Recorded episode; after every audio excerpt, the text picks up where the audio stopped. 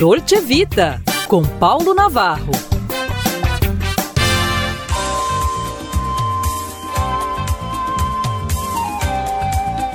Olá, caríssimos ouvintes da Band.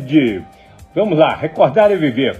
Hoje vamos pegar não o boi, mas o bonde, melhor, pular de um bonde chamado Desejo ou abre aspas para o bonde que eu quero voltar. Texto bom e, para variar, anônimo circulando pelas redes. Vamos lá. Nos anos 60 e 70, as agências bancárias funcionavam até 18 horas. Cinema era sempre às 2, 4, 6 e 8 e 10. Novelas também. Teatro era de terça a domingo e passava até na TV.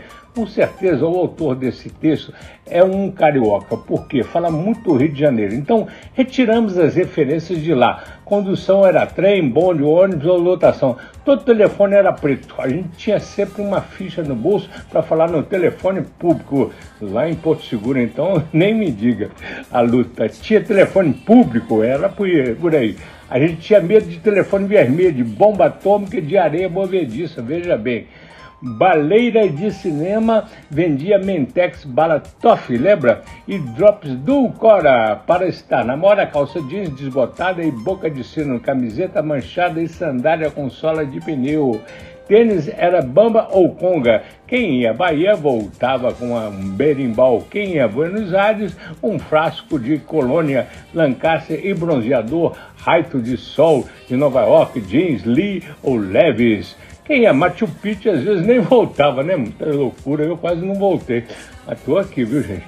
Existiam poucos canais de televisão e muito mais para se ver, para ver do que nos cento e tantos de hoje na TV a cabo.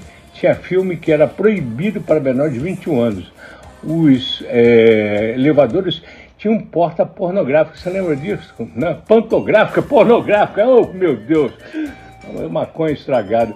Não existia porteiro eletrônico. Todo mundo jogava a chave da janela ou tinha uma cestinha com um barbante como um elevador. Veja né? Ouvia esse jogo de futebol com radinho de pilha. Usávamos óleo de bronzear. Toda criança andava de bicicleta e trocava tampinhas de Coca-Cola por miniatura da Disney. Eu fiz isso, gente. As tampinhas eram chamadas de chapinhas. Guardávamos palitos de picolé para concorrer a prêmios, colecionávamos álbuns de figurinhas. Tudo isso é verdade, gente. O Festival de Woodstock nos apresentou as grandes bandas de rock. Não tinha restaurante japonês, nem comida indiana, nem pizza fininha. Quem estava na moda usava a camisa Banlon Company ou Petit Ballet, ballet e mocassim feito sob medida. Família disfuncional era chamada de desajustada. Um estilo diferenciado era um diferente, era mais simples. Táxi era um Fusca sem um banco do carona. A gente entrava em ônibus pela porta de trás. Carros de luxo era o Alfa Romeo, a Aero Williams, o Cinca Jambó, meu pai esteve vários aí. E por aí vai, né?